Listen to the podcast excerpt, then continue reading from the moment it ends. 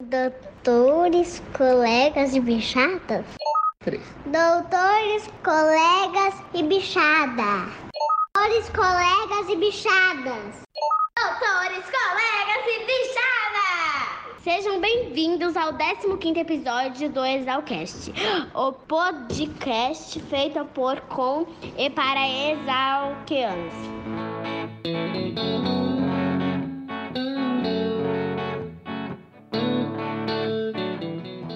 Diretamente do isolamento social, eu sou o Dindim e você está ouvindo o Exalcast.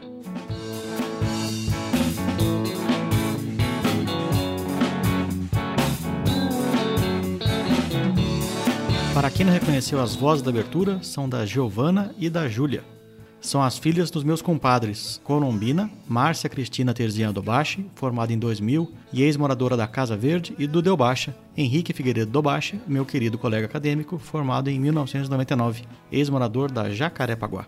Tudo bem com vocês? Faz um tempão que a gente não se fala.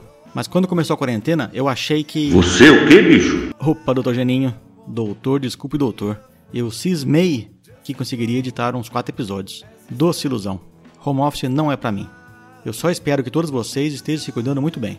Eu vou deixar o Jandira, principal responsável da realização desse episódio, apresentar o nosso entrevistado de hoje. Depois, escutem a Bela Gil, presidente do Conselho de Repúblicas, que vai contar sobre um projeto muito bonito que eles estão fazendo. Na sequência, teremos o um recado do Bonner, o presidente do GELC 2021, que é o nosso patrocinador. Lembrando que esse espaço custa zero talcase. Entre cada recado, curtam o som do gafanhoto, que volta aqui no finalzinho da introdução para contar um pouquinho sobre ele.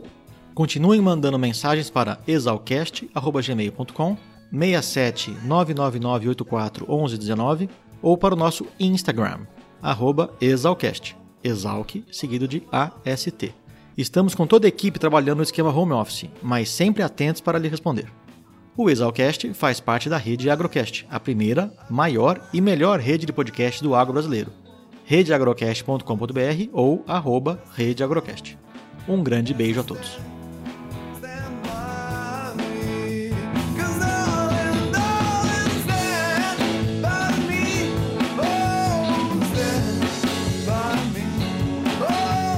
Oi, bem?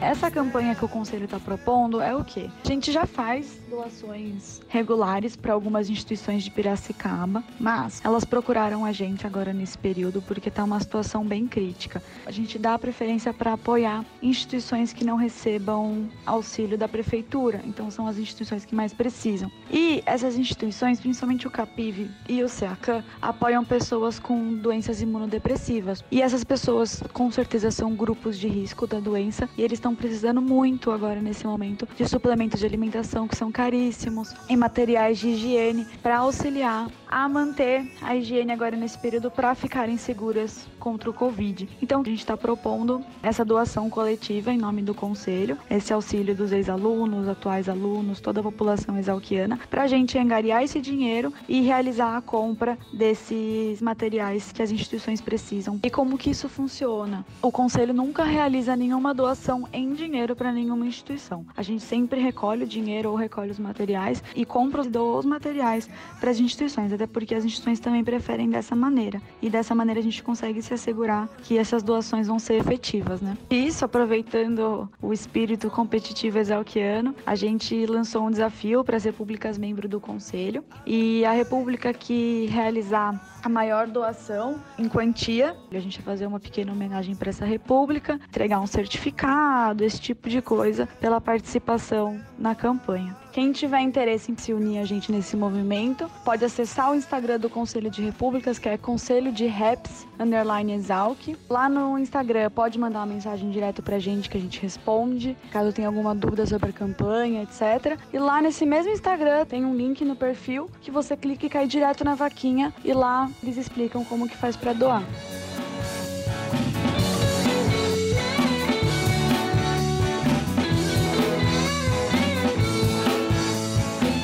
Olá pessoal, muito prazer em estar aqui com todos vocês. Meu nome é Bonner e meu apelido é Paulo Fontes. Sou dono Peixe e se Luiz Queiroz me conceder tal graça e eu ajudar, é claro, farei parte da F21. Sou morador da República no Talo e curso Ciências Econômicas aqui pela Gloriosa. Desde o momento em que eu entrei aqui na Exalc, eu sempre busquei trilhar caminhos que me levassem a um crescimento e a uma realização pessoal muito grande. Então, desde então, eu venho semeando minha participação dentro das tradições da escola e sempre buscando ser presente no meu ano e na comunidade de repúblicas em si e passar tudo que eu acredito seja importante para frente, sempre com muito amor a Luiz de Queiroz. O grupo de estudos Luiz de Queiroz, né, mais conhecido como GELC, é um grupo que vem desde a década de 70 realizando eventos por todo o Brasil. A nossa proposta de valor sempre é disseminar conhecimento e desenvolvimento de novas tecnologias por todo o país. Nós somos um grupo formado por alunos de todos os cursos do quarto ano da graduação, coordenado pelo professor Durval, atual diretor da Exalc. Com todo o recurso captado durante nossa gestão, que é de um ano, realizamos uma viagem técnico-cultural para fora do país, com o objetivo de experienciar e ter contato com as tecnologias usadas lá fora e trazer para cá. Atualmente, o GEL está passando por um período de remodelação e com isso nós criamos uma nova identidade visual e estamos focando na mudança de filosofia dentro dele. A partir disso, nós estamos investindo bastante na comunicação e marketing digital do GELC, buscando redefinir o que ele representa na comunidade exalquiana em si, com o objetivo de fazer cada vez mais parte dessa cultura de Willis Queiroz, como a Deal e o Exalcast fazem tão bem. Vocês podem encontrar o Gelk pelo Instagram, como arroba Exalc, pelo Facebook e LinkedIn, como grupo de estudo de Queiroz, traço Gelk, e pelo nosso e-mail, gelk2021.gmail.com. E por fim, eu gostaria de agradecer a enorme oportunidade que o Dindim nos deu e agradecer pessoalmente, porque é uma grande realização. Eu sou muito fã do programa, então um abraço a todos e até mais.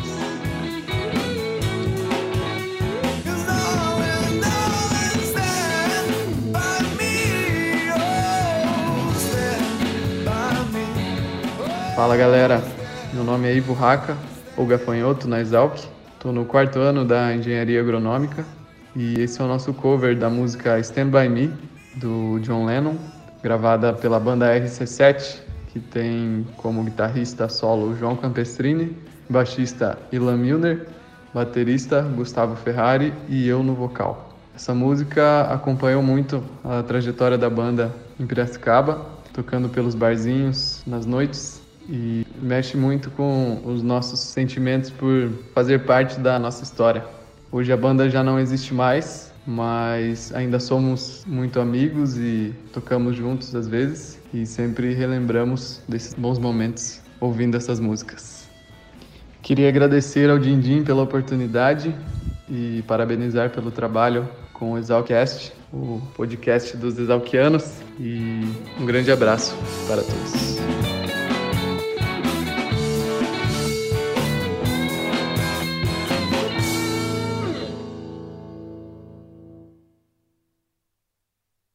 Tá quente aqui, né? Tá um pouquinho. Vou até pode abrir a porta também aqui, né? Pode abrir, agora pode abrir. É, um arzinho fresco vai bem também. Você vai ter que botar Deus a séries ali para segurar a janela. Obrigado. Tá bom? Tudo bem, vamos lá. Vamos lá, mestre. Então começamos por agradecer o seu tempo, Kishu. Muito obrigado por me receber aqui. Então, já estava valendo aqui? Sim, está valendo. Então vamos em frente. A, a, alegria é minha, Fernando. Realmente é um prazer e uma honra ser escolhido por você para fazer essa entrevista. Muito obrigado. Então vamos lá. É, Kishu, você é da onde?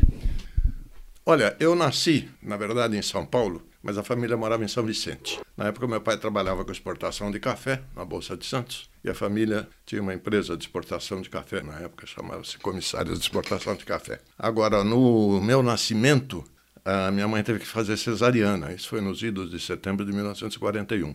E em São Vicente ou em Santos não havia médico competente para fazer cesariana.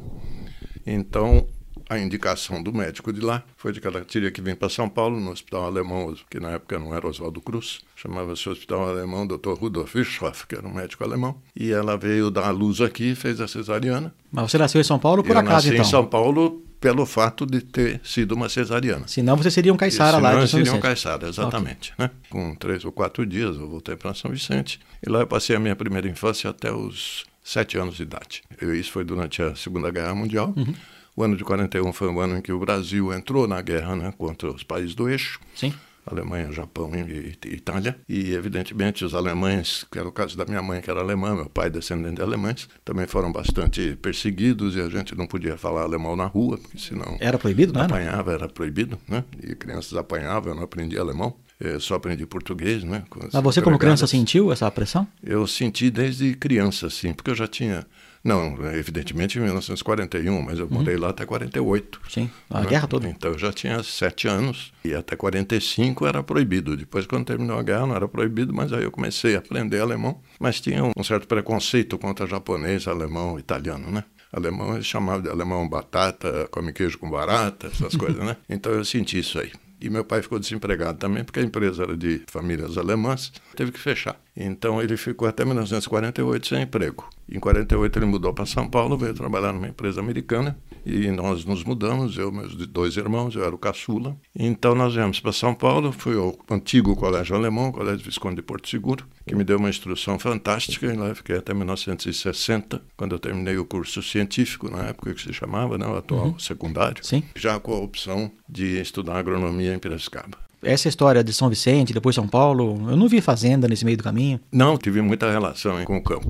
Nós morávamos em São Vicente numa chácara grande, onde tinha a nossa casa e tinha a maior parte da área. Era uma horta muito organizada. E eu lembro que tinha lá vários tipos de cultivos, tipo tomate, quiabo, moranguinho, essas coisas. E eu vivia naquela horta ali, mexendo com essa parte de horticultura, além de um galinheiro enorme, um pateiro. E minha Pateiro? mãe criava patos e, e galinhas. O vizinho devia adorar, né? Peru, e- É, os, os vizinhos eram distantes, porque a propriedade era bem grande.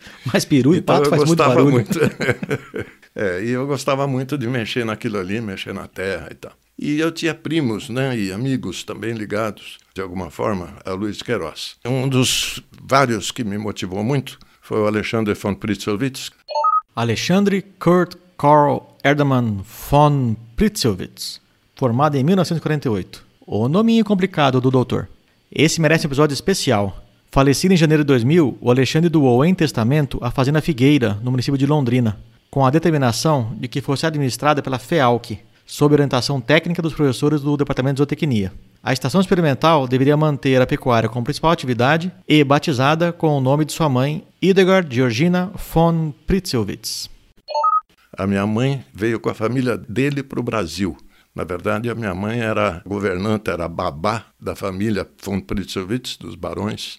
E minha mãe veio para o Brasil com essa família, como empregada deles. E conheceu meu pai como solteiro, jovem empresário, em São Vicente. E o barão e a baronesa moravam onde hoje é a casa do Museu da Cidade de São Vicente, na rua Frei Gaspar. Então, minha mãe, numa dessas eh, reuniões do Clube Germânia, isso antes ainda dela casar, o barão levou ela junto com a baronesa numa festa no Clube Germânia, em Santos. E lá conheceu o meu pai, Alemão filho ou- de filho de do? Rio de Janeiro Ok. né, que já mexia com a exportação de café. Nessa, eles casaram e tiveram os três filhos. Como meu pai trabalhava na área de café, eu tive muita exposição também à cafeicultura, não só no final da, da cadeia do café, na exportação, mas também quando ele visitava fazendas para procurar cafezais e Você ia junto com qualidade ele, do café.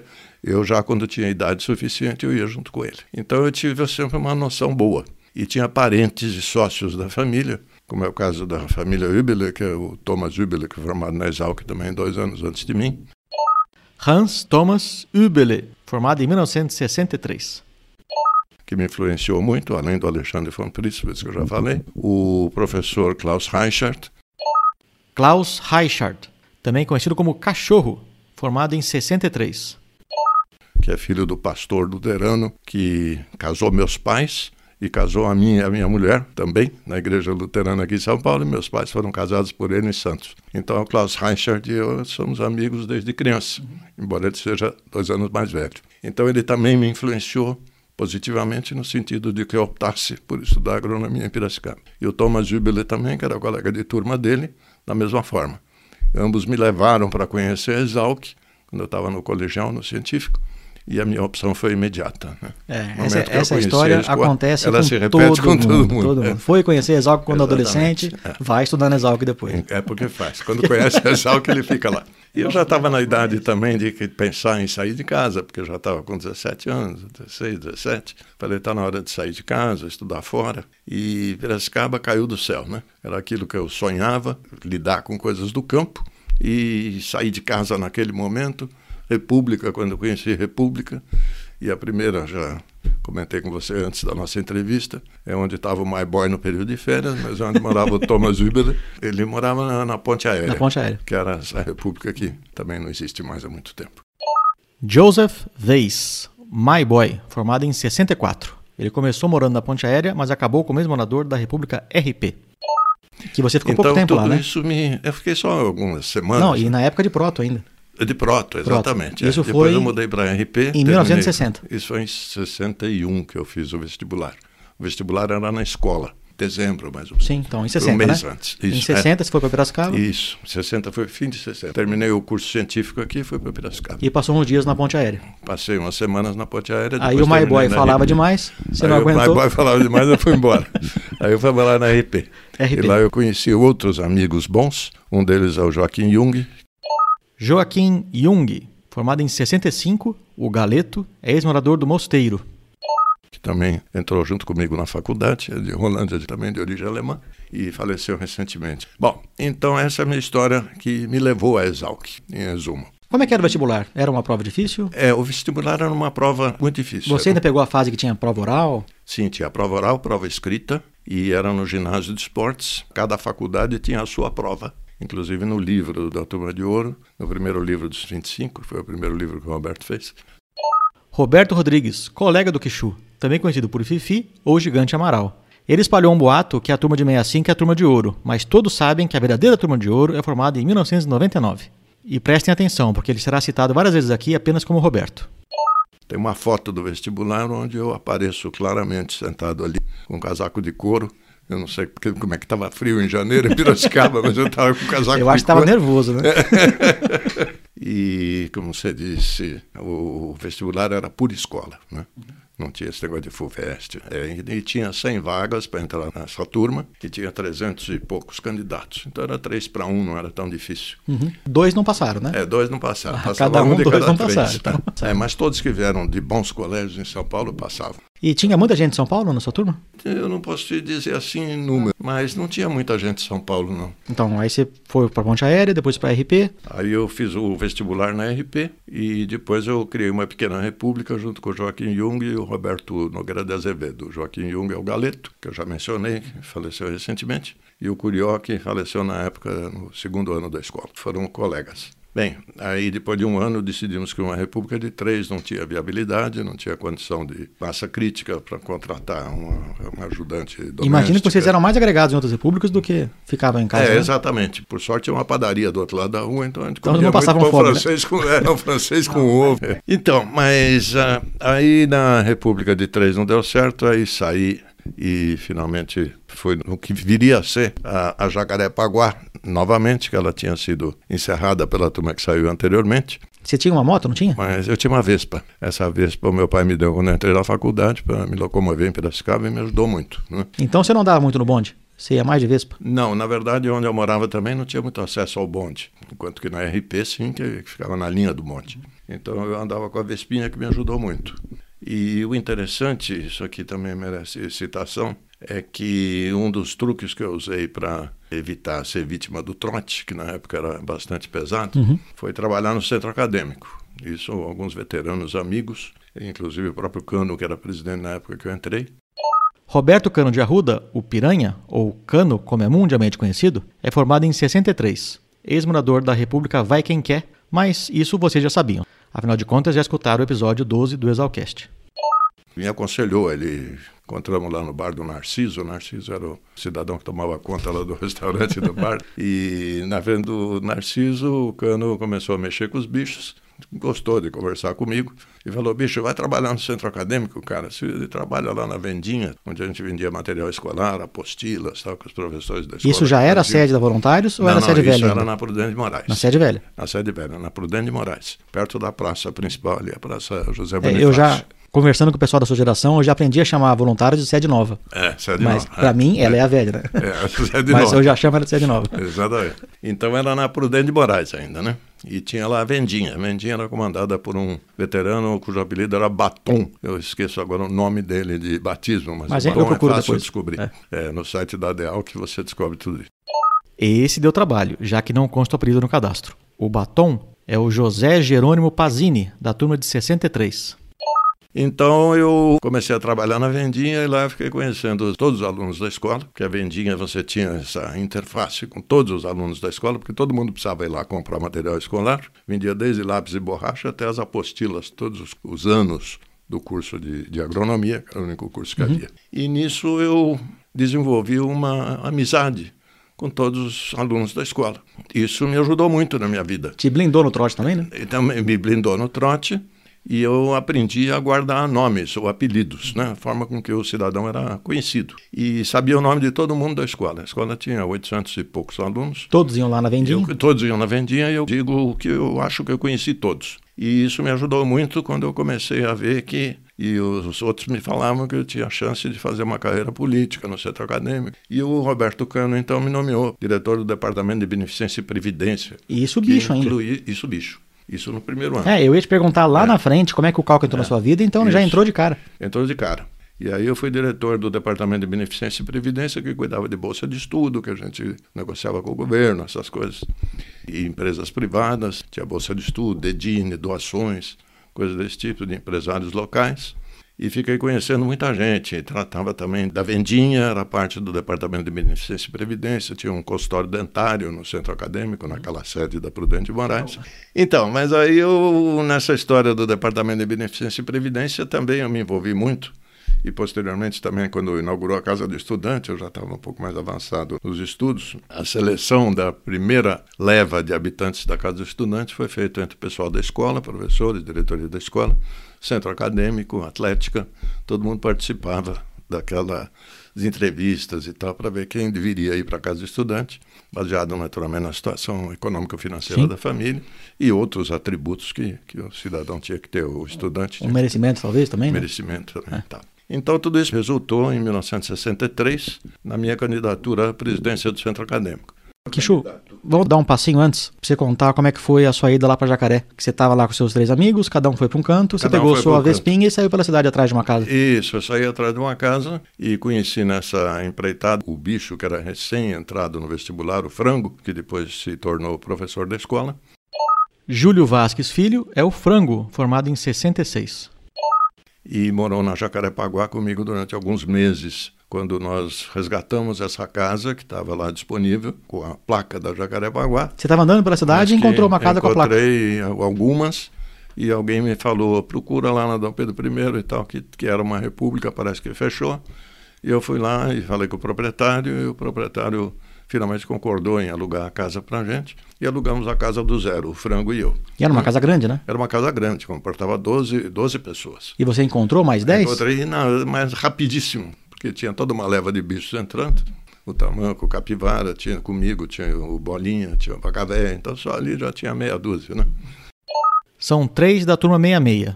Eduard Haberland, o tamanco, Paulo Henrique Sena Rebouças, o capivara, e Jaciro Soave, o bolinha.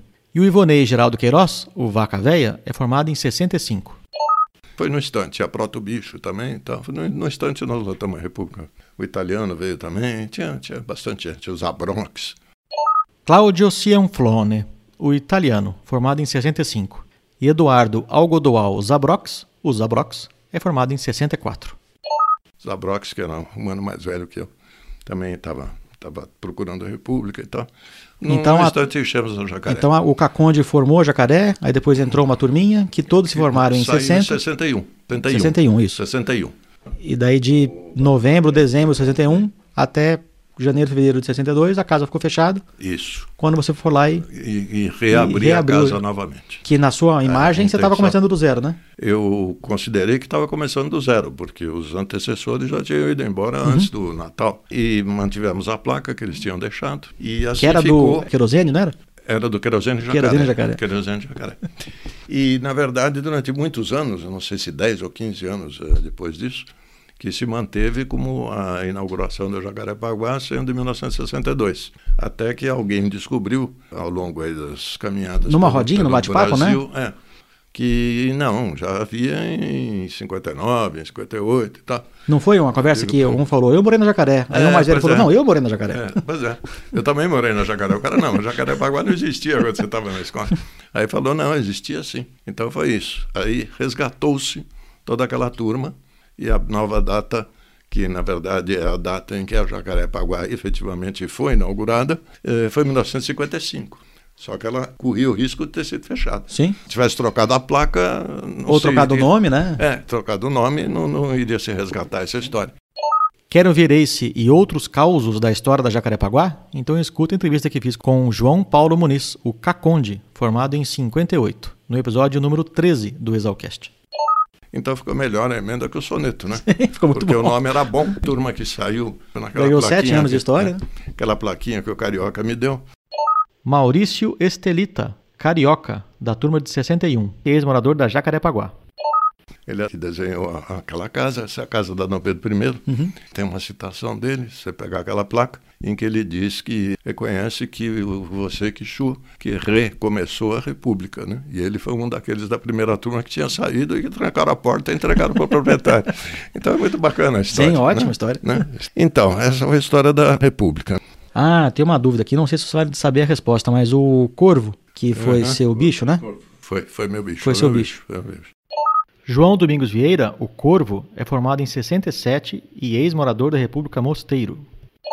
No livro dele, que chama O Outro Lado do Feijoeiro, nos Isso. agradecimentos, Exatamente. ele comenta que ele agradece muito ao Cristiano, que quando ele foi quebrar um galho de uma árvore, você o reprimiu, dizendo que não era para fazer isso, que eu tinha que respeitar a árvore. Foi assim que ele teve respeito às plantas, né? Ele aprendeu com você. E vocês estavam passando numa passeata noturna, É. na Carlos Botelho, se não me engano. É próximo da casa Bot- Carlos Botelho. E vocês precisavam de um pedaço de pau para alguma coisa.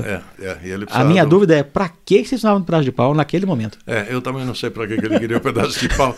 Mas, Mas pra ele boa queria- coisa não era, né? Não, boa coisa não era. Ele queria um pedaço de pau para alguma coisa que ele ia fazer naquele momento. Tem no momento que ele teve o ímpeto de ir lá e quebrar aquele galho. Eu falei, ô Corvo, não se faz isso, você não destrói uma árvore dessa. Era uma árvore até nova, uma muda eh, recente que a prefeitura tinha Uhum. É, e, plantado. e o corvo agradece por ter ensinado ele a falei, respeitar as Corvo, não plantas. se faz isso, não se arranca um galho de uma árvore que está aí para arborizar uma cidade. Aí ele- Vocês fizeram muitas serenatas? eu participava, eu não, não, não sou um bom cantor, não, eu também não toco violão, infelizmente. É uma das coisas que eu lamento nunca ter aprendido, mas eu participava sempre porque eu gostava de sair com a turma. Uhum. E eu era bastante boêmio também, apesar das minhas atividades do calque. É, um, bom, um bom alemão é. tem que ser um bom boêmio, né? É, um bom boêmio mesmo. Eu gostava de uma, uma cachaçinha com uma cerveja e tal, então me dava bem com essa história. Gostava de cantar, gostava das meninas também, então a gente se. E eu imagino que a Vespinha ajudou um pouquinho também, A né? Vespinha ajudava muito, Ajudava. principalmente para roubar galinha e cabrito e tal. E Mas grande- carregavam um cabrito na Vespa? Também, também.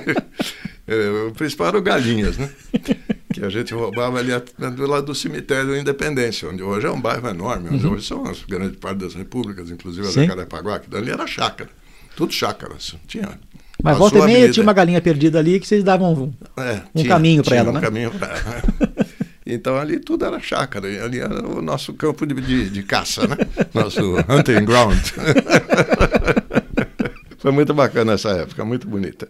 Mas era assim, é que nem a menina que morava na frente da Jacarepaguá, nessa famosa casa da, da Dom Pedro I. E também tinha os adolescentes, que até o vizinho, na época, quando eu fui alugar a casa, falou: ó, não tenho nada contra a República, mas respeitem minhas filhas adolescentes. Elas também ficavam ali na varandinha, flertando lá com, com o outro da República e tal. Acabavam namorando, mas não sei se alguma coisa. Mas vocês não fizeram que nem, o, que nem o Big John que andou pelado de bicicleta. Não, isso eu não. Em volta da. República. não chegamos a esse exagero, não. né? Tinha muita república na época? Tinha, tinha. Todo Porque mundo era, morava em República. era muito comum uma turma formar uma república e depois ela acabar, né? É, era Então comum. existiam muitas repúblicas. É época. porque o pessoal vinha de fora e era, era mais por turma, realmente. Uhum. Em grande parte era por turma. Formavam uma república depois de quatro anos, que o curso era de quatro anos. Aí acabava a república, né? Mas já era cinco. A primeira turma que formou em cinco foi a turma que formou em 63. 62 não teve formatura. É, 63 foi a, A, turma que formou em turma. 63 foi a primeira que formou em cinco anos. Eu acho que sim. ou Tanto é que em meia- 62 não tem formatura. Não, 62 não tem. Em 61 pegaram todo mundo que estava com independência de matemática, tu tinha uns, uns 50 alunos, É, é. passaram todo mundo para poder zerar, e aí 62 não teve formatura e 63 É isso, é isso. formou a primeira turma de 5 anos. É, e depois teve uma disputa grande entre os, os alunos e os professores pela reforma de ensino, porque, na verdade, o quinto ano era um ano só de diversificação e um ano não diversificava suficientemente. Então, nós pleiteávamos que fossem três anos de ensino eclético, básico, e dois anos de, de ensino diversificado, que era fitotecnia, zootecnia, engenharia rural, economia, etc. Isso resultou na comissão de ensino, na minha gestão do centro acadêmico, como sendo uma das atividades mais importantes E o meu colega de turma, Roberto Rodrigues, foi o meu coordenador da comissão de ensino. Ele que coordenava aquele grupo, que era um grupo realmente de gente bastante destacada para fazer os manifestos e tudo mais na congregação, Uhum. ir lá fazer discurso. Tem muita história em função disso. Foi a primeira vez que o Roberto começou a aparecer como homem público. E aí, e- 18 e não parou mais, né? idade. E não parou mais, né? é, Exatamente. Então, já que você puxou a brasa passadinha, vamos falar do centro acadêmico. Então, você estava lá trabalhando. Eu trabalhava na vendinha, depois trabalhei no Departamento de Beneficência e Previdência. Sim. E depois, em 1963, quando o Cano terminou a segunda gestão dele, que ele foi presidente duas vezes. Né? Então, você sucedeu o cano. Eu sucedi o Cano na segunda gestão dele. E ele então me convidou e sugeriu que eu fosse candidato à associação, até porque ele estava se formando aquele ano, né? Já tinha sido presidente duas vezes, ele estava se formando. Ele formou em 63. Uhum. A eleição era em outubro. E, na verdade, o candidato preferencial era o Periquito. Evandro Maciel Sanches, Periquito, formado em 65. O Periquito era um, um grande colega, um grande companheiro também nessa época. Mas tinha, muito. na época, tinha mais de uma chapa? Tinha situação ele- e oposição, não? Tinha uma oposição, mas a oposição não era muito articulada, não. Nós éramos o centrão ali da época, né? Nós éramos bem. Tinha a direita, a turma bem Lacerda e tal. E depois tinha o pessoal de esquerda, evidentemente, o Jango. E, e depois tinha a turma do centrão, né? Em cima do muro, do PSDB, né? Famoso PFL, né? PFL, PSDB, essa turma. Mas aí o Periquito foi preterido porque sentiu-se nas prévias que ele não ganharia a eleição para presidente porque ele tinha mais tendências de esquerda do que eu. Mas a oposição era para qual tendência? A oposição era dividida. Tinha a oposição da direita e a oposição da esquerda. E a gente estava no meio. Agora, a direita tinha uma força grande. Na época, nós estávamos às vésperas também do golpe militar. Então, vamos colocar a data para o pessoal entender a situação histórica do país. Isso a situação foi. histórica do país. Isso talvez era 63. outubro de 63. E o João Goulart era o presidente da República. O Jânio tinha renunciado. Foi o meu primeiro voto, quando eu tinha 18 anos. Ele ficou sete meses, depois ele renunciou. Sim. E o João Goulart foi o sucessor. Renunciou achando que seria É, um claro, autogolpe maior golpe, tremendo. Exatamente, que ele ia ser eternizado com o rei do Brasil, mas não foi bem assim, não. Então, e o João Goulart era um cara notoriamente sabido de esquerda. Sim, tanto é que no- na renúncia do Jânio, ele estava na. China. Estava na China, exatamente. E o Jânio renunciou naquele momento, porque ele estava na Porque China e ia demorar a China, chegar. tava- é, exatamente. E nesse período ele ia virar o rei do Brasil, como você falou, e não Mas virou. Não aconteceu. O Café Filho assumiu temporariamente. e- Mas aí o Periquito foi preterido porque ele iria perder a eleição. Aí Mas já se sentia, pessoal- se já sentia que se sentia. algo ia acontecer? Estava no ar que alguma coisa não estava bem. E a escola era muito mais pesada para a direita. Eu imagino verdade, que sim, os né? filhos de fazendeiros. E o Periquito foi taxado com um cara de esquerda e para a presidência ele dificilmente ganharia. Então negociou-se que ele seria candidato a vice comigo. E o Cristiano, então, que era um cara mais aceito por todo mundo, que era em cima do muro. Era um PFL né? puro. É, bem em cima do muro. E era simpático, trabalhando na vendinha e tal. Turma gostava da cara dele, seria eleito. E assim foi. No fim, eu fui candidato único, não teve oposição para a presidência, teve oposição para vice, que foi o Sidoca, que aliás morou na RP também. Alcides José Maria Batista de Souza, o Sidoca, da turma de 66. E o Sidoca foi candidato contra o Periquito. Então, o que, que aconteceu? O Sidoca se elegeu vice-presidente e eu me elegi presidente como candidato Mas o, único. o voto né? também era separado? Votava no presidente e no vice, que nem era para presidente da República? É, era individual, é, não era por chapa, não, era individual. Mas aí o Ivandro foi um grande companheiro na comissão de ensino, ele ajudou muito junto com o Roberto. Camarada brilhante, realmente extraordinário, de Santo Anastácio. O pai dele foi prefeito, futuramente ele iria ser prefeito também, como foi, um grande amigo nosso. Cara, fantástico. Aí fui eleito presidente do centro acadêmico e uma das primeiras coisas que aconteceu foi ainda em 63, eu fui eleito em outubro. Nesse meio tempo, a obra estava todo vapor. A obra da sede nova estava todo vapor. O pau preto não existia mais Não, o pau preto já tinha sido eh, desapropriado, né, por uso capião, aquela história toda. E um grande trabalho do Roberto Cano, do Piteri, do João Pinheiro, na Cana, essa turma toda trabalhou nisso aí. Dos quatro citados, três já foram entrevistados. O Cano, como já comentado nesse episódio, o Antônio de Nair Piteri, Guaçu, da turma de 59, ex-morador da Maloca, e Otávio Nakano, formado em 55 e ex-morador da Copacabana, episódios 12, 15 e 6, respectivamente. E João Pinheiro da Silveira, o João Ligeiro, é formado em 61, esse é ex-morador da Jacarepaguá. Quem que abriu o novo centro acadêmico? Cano Inaugurou. inaugurou. E a placa que o Cano inaugurou, eu acho que existe até Mas hoje. ele inaugurou que nem político? Inaugura a obra antes dela ficar pronta, não? Não, não, estava pronto. Inaugurou aquela tava pronta. pronto. E a placa ficou lá naquela sede muito tempo, na Voluntários de Piracicaba, né? Até onde eu sei, foi levada para essa sede atual na Avenida Centenário. Mas a sua gestão, então, foi na sede nova. Eu fui o primeiro presidente a tomar posse, Posse na, sede, nova. Ok. Então o Cano Cano- inaugurou Cano passou e te passou o bastão o na sede bastão nova. na sede nova. Né? Isso é Ah, eu até vi sua entrevista Isso foi. na isso, inauguração da sede da nova. sede atual. Sim, da nova exatamente. sede nova. É, na TV USP, Isso, né? é, Tem uma eu- eu assisti essa entrevista Isso, lá. ok.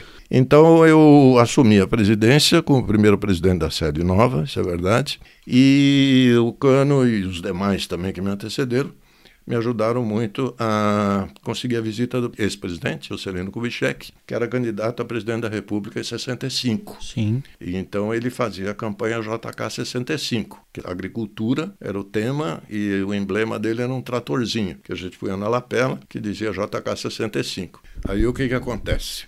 O Juscelino seria eleito se houvesse a eleição Sim, 65. ele era querido por todo mundo, né? Era querido por todo mundo, tinha inaugurado Brasília, tinha Sim. uma, uma reputação. E era carismático muito demais, né? Muito, muito. Tinha um discurso fantástico, era uma pessoa maravilhosa. Tinha feito muito pela indústria, com a introdução da indústria automobilística, Volkswagen e depois vieram os demais. E a meta dele, então, em 65, seria a agricultura. Era 50 anos em 5. Na agricultura. Na agricultura, 50 anos em 5 fez 55 no e JK, 60, eh, JK 65. Mas a minha intenção era fazer carreira política no futuro também. E com Juscelino era uma chance, eu estaria me formando em É, 65, claro. o cara estaria se era, um, era um baita pistolão, Era- né? É, exatamente. E Aí eu ele eleito, ele, ô presidente, lembra de mim? começaria ali limpando o chão lá do Ministério da Agricultura, mas a ideia era fazer uma carreira voltada para a área política, né? Mas daí veio 31 de março. Aí veio 31 de março. E tudo mudou. E o JK foi lá, e nos livros que eu tenho aí, que o Roberto fez também da nossa turma, tem fotos nossas com o Juscelino na mesa lá, com o professor Hugo Leme, com o prefeito, Guidotti, essa turma toda. Hugo de Almeida Leme, formado em 39, era o diretor da escola na época e Luciano Guidotti, médico, estava no segundo mandato como prefeito. Ele levou Piracicaba a receber o título da cidade mais progressista do Brasil no final da década de 50. Bom, e eu ali sentadinho, o garoto com 23 anos ali, com o ex-presidente e futuro presidente da República sentado do meu lado. Foi muito bom para o meu, meu ego e para eu aprender também imagino. a respeitar as pessoas, com o churrasco na fazenda Monte Alegre, dos Morgantes e tal. E eu ali sempre do lado do presidente, o Cano sempre me ajudou muito, me apoiou muito. E nessa visita do JK, evidentemente, o professor Hugo Leme também teve um destaque grande como diretor da escola. Ele era- participava muito com os alunos? Era um diretor presente na vida Era estudantil? muito presente, sim. Ele abriu muito para o centro acadêmico. Ele foi um grande diretor da escola. E ele assumiu com o falecimento do foi Benedito, do né? José Benedito Camargo, que foi antes de eu entrar na escola, foi no final de 1960. José Benedito de Camargo, formado em 34, faleceu devido a um atropelamento enquanto visitava a cidade de São Paulo. Pesquisando sobre ele, descobriu o apelido, Zé Elétrico. Quem sabe um dia consigo fazer um episódio histórico. Então, o que, que acontece? O Hugo Leme dava um tratamento muito especial para os estudantes, e principalmente para presidente do centro acadêmico, alguém que ia lá representando todos os alunos e tal. E a gente ia com muita frequência, um dos principais assessores dele era o Ademerval Garcia, que hoje atua também no agronegócio, na área da citricultura, ele foi muito envolvido. Participa também do Conselho do Agronegócio da Fiesp, junto conosco. E o Ademerval Garcia era o chefe de gabinete dele lá, do professor Hugo Leme. A diretoria era no térreo, não era lá em cima onde é hoje. E a gente ia lá e o Hugo Leme sempre nos recebia, mandava sentar, tomar cafezinho. Eu não que conseguiu essa abertura com o Hugo Leme. Ele que iniciou, né, a relação do Hugo Leme com o Calque, né? Foi, é verdade. Então, quando chegou em 31 de março, nós já antes de 31 de março havia um clima de insatisfação muito grande, liderado por três governadores importantes. O governador de São Paulo, Ademar de Barros, ultradireita. E o título de Rouba Mais Faz, essa frase Rouba mais faz já dele, existia né? na minha época e a gente votava nele porque ele rouba mais faz. Né? Era importante era fazer, porque os outros roubavam e não faziam. Né? Ele era, tinha um diferencial. Tinha um né? diferencial grande. Bom, então tinha a pressão dele, que era ultra-direita, do governador Carlos Lacerda, do estado do Rio, depois virou Guanabara, né? Uhum. Sim. Com a mudança da capital, e o governador de Minas, Magalhães Pinto. E esses três, então, comandaram uma grande frente democrática para depor o João Goulart. Né? Isso a gente acompanhava pelo rádio na época. E tal. Piracicaba seguia essa tendência. Sim, Piracicaba seguia essa Né? tendência, A, sem a dúvida tradicional família piracicabana. E a marcha da família, com Deus pela liberdade. Numa delas, até a mudança da República Jacarepaguá da Dom Pedro para a Rua São José. Tivemos que atravessar uma manifestação dessa da marcha da família com Deus pela liberdade. E vocês Tava ali passando carregando. na rua Boa Morte e nós com um caminhãozinho, acho que era uma carroça puxada a burro lá com a nossa mudança, passamos no meio para cruzar cruzar a rua Boa Morte com a passeata. E se tivesse um repórter ali perto, ia falar, ah, estudantes apoiando aqui a manifestação, né? Nós estávamos de mudança. Bom, isso foi então nas vésperas do golpe militar de 64 que a gente sentia um clima que levava a alguma coisa que pudesse mudar o país. E não deu outra, né? Na madrugada de 31 de março para 1 de abril, nós ouvimos que tropas já estavam se movimentando de Minas para São Paulo, do Rio para São Paulo e São Paulo também, o exército dos três estados, segundo exército em São Paulo e os demais, para depor o presidente. Eu lembro bem os Abroques, que estava lá conosco na Jacarepaguá, nessa casa ainda, e o Capivara, que também era meio esquerda, também trabalhava com a gente na política do centro e tal. Tinha muitos livros que a gente participava também do congresso da UNE, UEE e tal, apesar de ser do centrão da época. Naquela madrugada, eu lembro que nós fizemos uma fogueirinha lá no jardim e queimamos todo esse material de congresso de UNE, UEE, que os militares viriam invadir as repúblicas e prender quem fosse. Só porque tinha material, né? material. Uma prisão do meu pai, uma das prisões, ele pegou uns livros na biblioteca, deixou no carro, parou na casa do amigo para dormir. Ou algum ladrão abriu, ou a própria polícia abriu, mas ninguém sabe que, como é que foi. Mas a polícia achou os livros, não gostou, prendeu meu pai e o amigo dele, só porque ele tinha os livros. Exatamente. Dizem, eu não sei se é lenda ou se é verdade, mas que um dos livros que eles aprenderam numa república eram sobre bombas hidráulicas. O livro chamava Ah, Bombas, bombas Hidráulicas, hidráulicas, que a gente tinha aula de bomba Ficaram com hidráulica. medo de vamos fazer uma bomba hidráulica e explodir alguma coisa. Aquela bombinha hidráulica que a gente tem na É, que a- fazenda. a, lá. seleção para os policiais na época não era muito boa. Não era né? muito boa. Não sei se é lenda da bomba hidráulica, mas.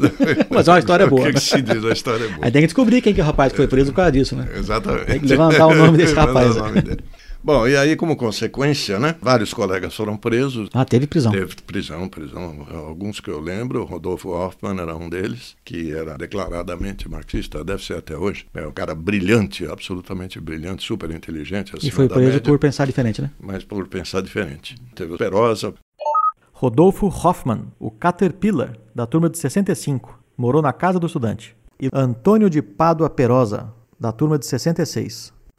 Teve vários. E aí nós ajudamos também, o, o Roberto participou disso, já o Roberto Rodrigues, o, o Ivandro, o Cano, todos nós também, na liberação desses colegas da cadeia. Vocês, como representantes dos alunos, foram atrás para ver se conseguia libertar e Ah, sim, conseguia a gente- advogado. A gente conhecia o delegado, né? A gente conhecia, era amigo do prefeito. Eu conhecia bem. A Piracicaba era assim. Qualquer evento que houvesse em Piracicaba, evento oficial da prefeitura, era convidado o prefeito, o diretor da Exalc, presidente da Câmara, presidente do centro acadêmico. É né? porque era. Estudante o- era, só tinha agronomia Sim. e odonto, que não, não era muito expressiva nessa área, não era politicamente atuante. Então era o prefeito, o presidente da Câmara, o bispo, E o presidente do cálculo. o, o diretor da escola, o presidente do cálculo, então a gente estava sempre por ali. Né? Eu tinha lá dois terninhos e revezava os terninhos lá para ir nos eventos todos. Aí o que, que acontece? Em torno do dia 2 de abril, 3 de abril, falei, eu vou até o centro acadêmico, não fui à escola, peguei minha vespinha, falei, alguma coisa está me dizendo que os militares vão fazer no centro acadêmico, eu vou lá. Aí eu fui, cheguei lá, não tinha nada, peguei a chave, abri, era cedo, o Titico, que era o zelador, não tinha nem chegado, O Titico que veio antes do seu rock, né? do seu rock, é. Aí no momento que eu abri a porta, era uma porta de correr, e enquanto eu estava ali olhando se estava tudo em ordem, não tinha nenhum sinal de nada de errado, nem de arrombamento, nem de alguém que tivesse na redondeza ali observando o, o movimento, de repente chegou um caminhão do exército cheio de soldados e parou atrás da, da minha Vespa ali na, na rua. E desceram alguns soldados e foram conversar comigo e falaram: Você quem é? Falei: Eu sou o presidente do centro acadêmico. Bom, é é você mesmo que nós estamos procurando. Então, nós vamos te levar para o interrogatório na tua escola. Você vai na tua vespinha, na frente do caminhão, o caminhão vai atrás, e você vai até o prédio principal.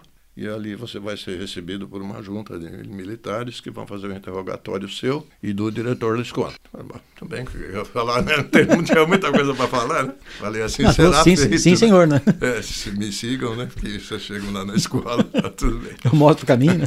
Mostra o caminho. E assim foi. Quando eu cheguei lá, procurei o professor Hugo Leme. Falei, imaginei que ele fosse entrar comigo lá no interrogatório. Mas o Hugo Leme não apareceu, o Hugo Leme não estava. Quando eu entrei, estava uma volta já sentado numa das cadeiras carreiras do. O Malavolta assumiu o diretor depois do Goleme, não foi? Do Goleme. E naquele momento ele estava interinamente na diretoria da escola.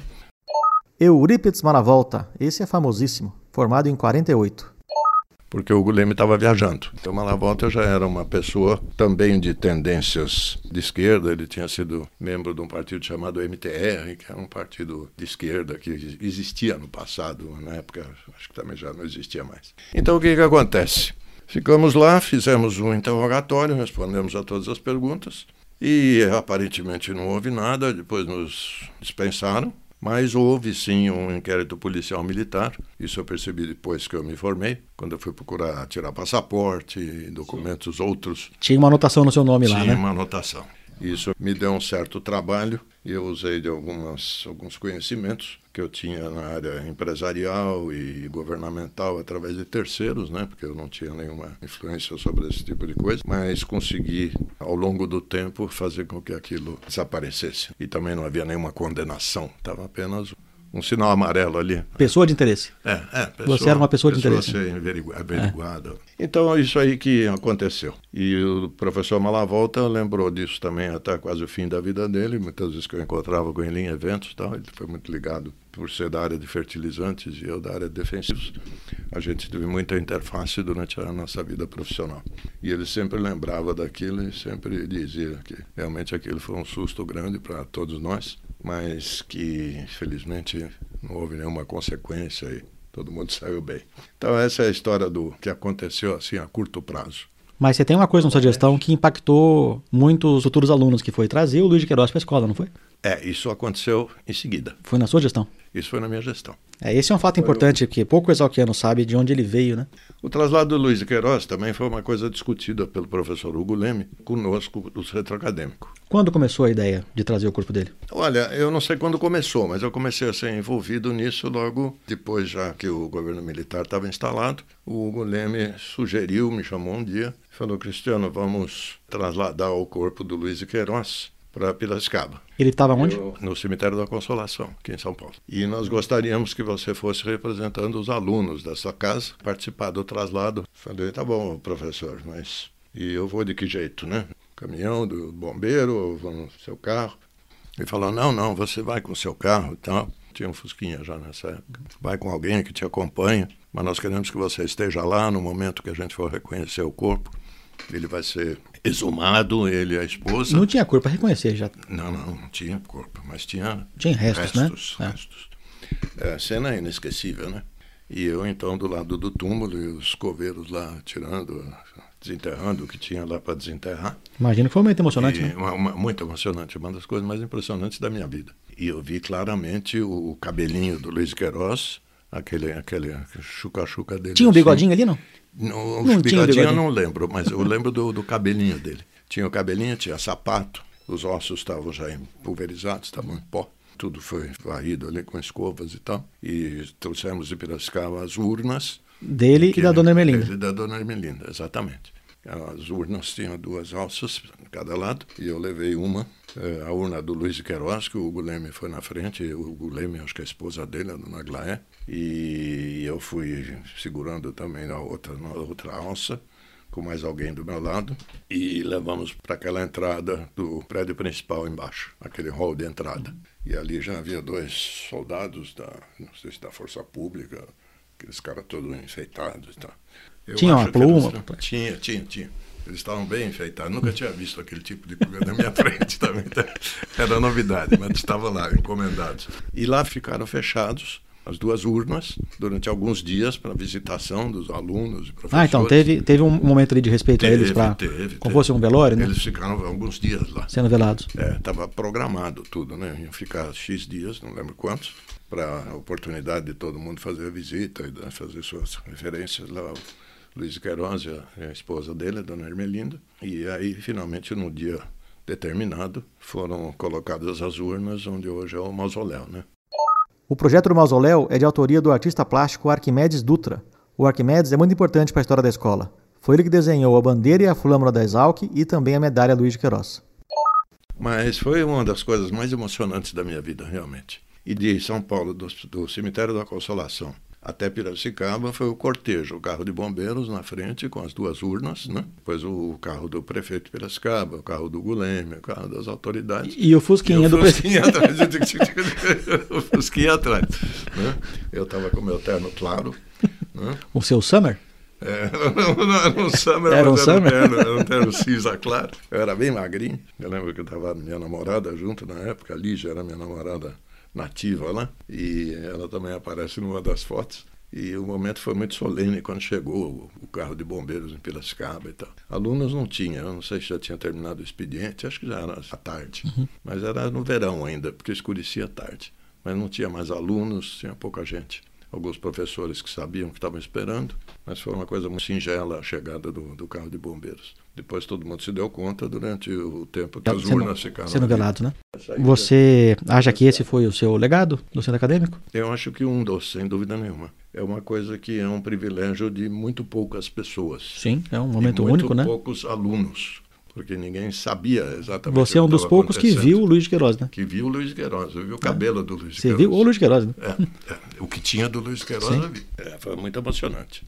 Eu imagino. Muito emocionante. A minha mulher me pergunta até hoje como é que eu aguentei aquilo na hora de, de fazer a exumação. É Mas é que acho que junta a emoção com, com o orgulho é, de estar ali. Tá ali né? E isso dá força, né? É, e você via as autoridades ali, o prefeito da cidade, o diretor da escola, alguns professores, o pessoal da Força Pública, estava todo mundo ali do Corpo de Bombeiros. E você ali, garotão ali, olhando aquilo ali, pô, louvando aquele homem, né? Realmente foi uma coisa muito impressionante. Você encerrou sua gestão e deu o bastão para o húngaro, seu colega é, acadêmico? Aí o que, que acontece? Aí ia haver eleição.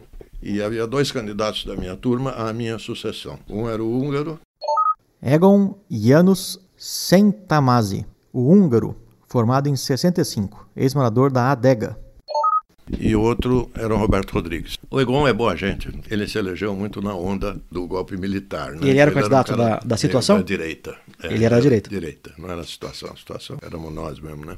Roberto era o seu candidato. Roberto era o meu candidato. Mas o Egon entrou naquela onda do pós-golpe militar. E ele era fugitivo da Hungria, né? Veio da Hungria quando, quando era criança, com os pais fugindo do regime comunista. O húngaro nasceu na Hungria? Nasceu na Hungria. Então ele tinha uma ojeriza Ele tinha comunismo. ojeriza ao comunismo.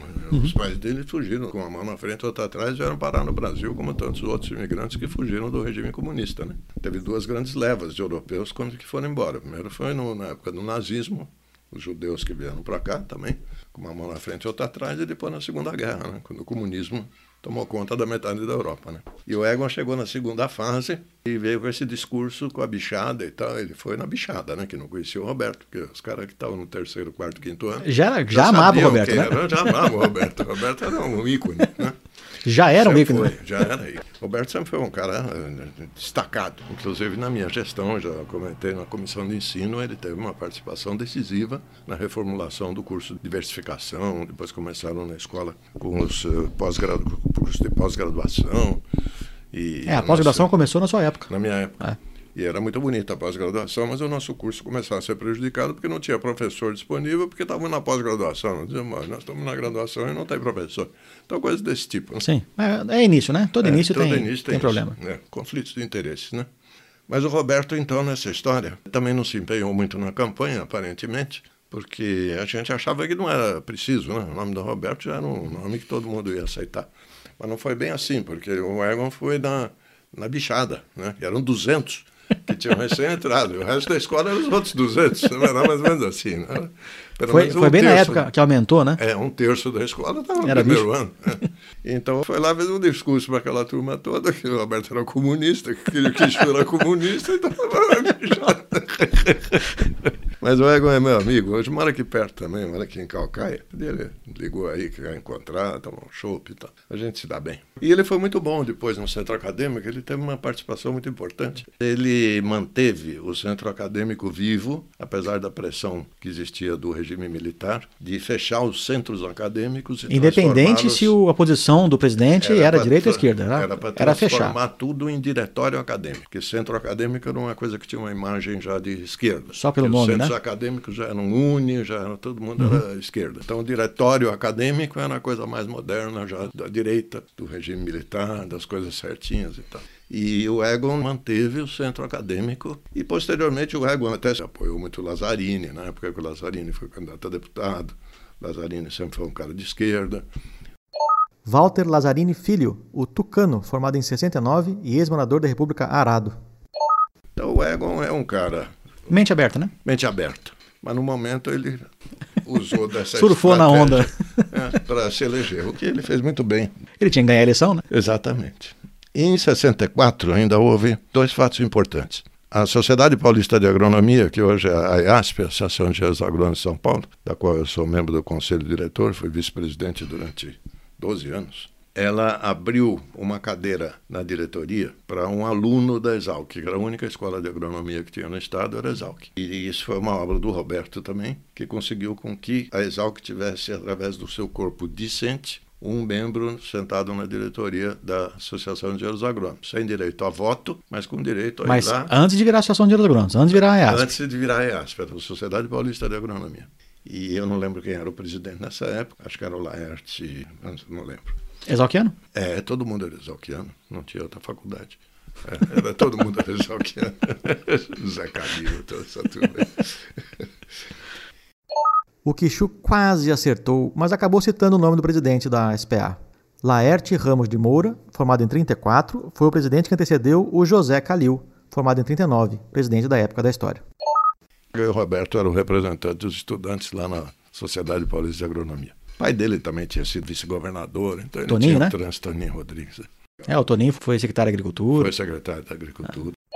Antônio José Rodrigues Filho, o Toninho, formado em 35, ex-morador da Sobradão. Esse foi um outro ponto importante do que aconteceu naquela época, a participação dos estudantes, que hoje não existe na, na atual EASP, até uma questão de... É, mas é que hoje a EASP se der uma cadeira para cada escola de agronomia. É, pois é, tem 40, É. inviável. Outro evento que aconteceu, isso já era bem na transição, praticamente no dia da transição da presidência do Calque minha para o Egon, foi o desmoronamento do prédio do Comurba na Praça José Bonifácio. Isso aconteceu no dia 6 ou 7 de novembro, e a, a posse do Egon ia ser dia 7 de novembro, que eu ia passar o bastão para ele, que ele foi eleito em outubro, no fim de outubro. Mas aí Foi teve o- adiada porque o prédio desmoronou. desmoronamento do Comurba. E quando houve o desmoronamento do Comurba, houve uma comoção muito grande em Piracicaba por razões óbvias. Era o primeiro prédio da cidade Uhum. que estava sendo construído e era o orgulho da cidade. Embaixo funcionava um cinema, que já funcionava, né? Quer dizer, foi sorte também de Deus que botou a mão ali para o prédio não cair à noite, porque senão mataria 200 pessoas, 300 jovens. Sim, né? e o cinema era lá, enorme, não era? é, Sim. era do- do- praticamente do lado do centro acadêmico antigo, da Prudente de Moraes. Seria enorme a tragédia. É, seria uma tragédia enorme. E assim foi uma tragédia suficientemente grande, morreram 30 operários que trabalhavam no prédio. O prédio caiu a uma hora da tarde, uma e meia da tarde. Eu vi quando o prédio caiu, eu estava saindo com a minha vespinha da escola, descendo a Carlos Botelho, e de repente veio aquela nuvem de poeira no meio do centro da cidade, eu estava com o galeto atrás na garupa. Aí fomos lá também ver o que estava acontecendo. Eu ainda era presidente do centro acadêmico, era o último dia da minha gestão, ia passar para o Egon no dia seguinte. Aí ainda fomos, mobilizamos, e o Egon também já participou, de uma grande campanha no centro acadêmico para doação de sangue para os sobreviventes da tragédia que estavam na Santa Casa e outros hospitais da cidade para receber sangue e tal. E foi uma campanha muito bonita que fizemos, um tempo recorde, com uma participação maciça de estudantes. E foi também uma das cenas que mais me impressionou na minha vida quando eu cheguei na Santa Casa de Piracicaba e tinha uma fila de cadáveres de pessoas que tinham morrido naquele acidente para serem reconhecidos e identificados pelas famílias e tal. E a gente, moleque ali de, de 20 anos de idade, Realmente eu nunca tinha visto um cadáver na minha vida semi-destroçado e, e morto a ser reconhecido. É, imagino que não- não foi fácil. Mas os estudantes compareceram em massa e fizeram a doação de sangue e com certeza ajudaram a salvar muitas pessoas que estavam lá em estado gravíssimo e poderiam ter morrido. Então esse foi um outro negócio muito bonito. Bom, em 63, eu já falei de 64, mas eu tive me omitido uma coisa de 63.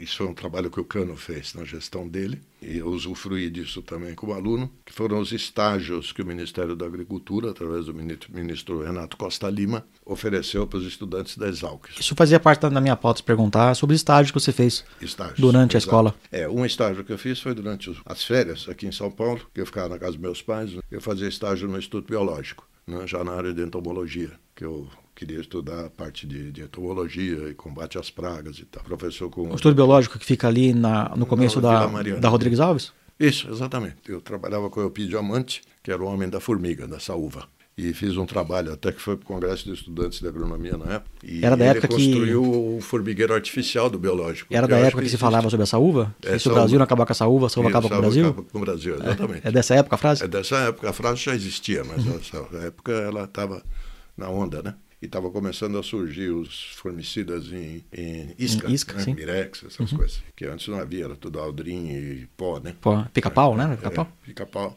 É, aldrin, endrin, Semelhante à Fazenda Figueira, tem um, um outro eh, piracicabano, Guidotti. que faleceu e deixou para a escola também uma área rural, mas com o intuito de ser para agricultura orgânica. E, Ah, um, eu sei, eu conheci isso aí. e um bicho Quando que morou comigo, é. um bicho que morou comigo na República, o Axé, ele foi o chefe Ah, é? desse centro, né? Marcelo Figueira de Melo Precope, eu tenho um carinho especial por esse bicho, porque ele é o Axé, formado em 2002 e ex-morador da minha República Holocausto.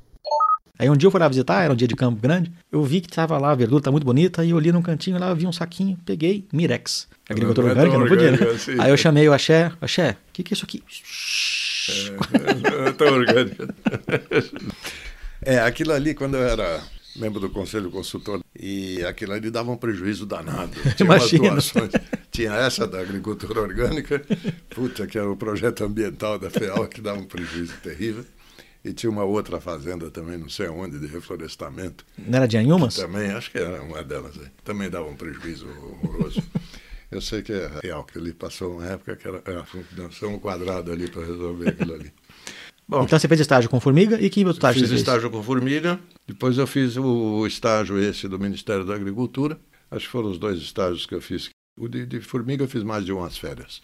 Quando eu vinha para São Paulo, eu fazia lá com ele, não ganhava nada. O estágio não era oficial, mas o Eupídio gostava que eu viesse de manhã e ajudasse lá a trabalhar, limpar o formigueiro e tal, fazer o trabalho de, trabalho faxineiro de ali. faxineiro. é. E eu me dava bem com aquelas formigas ali e tal, e gostava daquele negócio. Conheci um monte de gente ali também, mestres ali de várias coisas, janote, toxicologistas e tal. Então foi muito bom para a minha cultura geral, ali, cultura formação, né? agronômica É. de formação. né? Foi muito bom. Oswaldo Gianotti, o Fiação, formado em 1940. E como é que era o estágio do Ministério? Foi uma coisa negociada também entre os estudantes. O Roberto Cano aqui teve uma participação importantíssima com o ministro eh, Renato Costa Lima. Ele aceitou o projeto para que os estudantes nas férias de verão, janeiro e fevereiro, fizessem estágio no Brasil inteiro, desde o Rio Grande do Sul até o Nordeste. Escute essa história na íntegra no episódio 12 do Exalcast. Então eu me candidatei também em 1963, eu já era presidente do CALC, mas férias eram férias, janeiro e fevereiro. Aí eu me candidatei a um estágio também em algum estado do Nordeste, e aí fui selecionado para ir para o Ceará. Ficar dois meses no Ceará, E vocês foram de avião? fomos de avião, fomos de avião, ele é Letra, ele fazia escala no Rio, Vitória, Salvador. Não, não tinha tanque para chegar lá, né? não, não, ele ia pingando. Mas era um Eletra já. E fomos em quatro. O Topeira, o Ademar Amada, que faleceu agora faz 15 dias, colega de turma meu, grande jogador de futebol. O Joaquim da Arlete, que eu não sei sobre o nome dele, mas ele namorava Arlete Rigitano. É conhecido como Joaquim da Arlete, português. Mas eu, vou precisar do, do nome dele para eu encontrar. É, é difícil. Mas é, é um Joaquim formado em 1964. Tá ok, então tá bom, É, já, isso já basta. de Aí eu pego, 1964. eu pego o livro e acho. namorado da Arlete Rigitano. Joaquim Darlete. E nós fomos para o 64. Ceará. Os quatro. Sérgio Araújo Antunes é o topeira, da turma de 64, ex-morador da República Catete. Ademar Amada, o Zangão, é formado em 1965 e morou na casa do estudante. Já o Antônio Joaquim de Oliveira, formado em 64, era o Ligue Ligue, ou também conhecido como Joaquim da Arlete.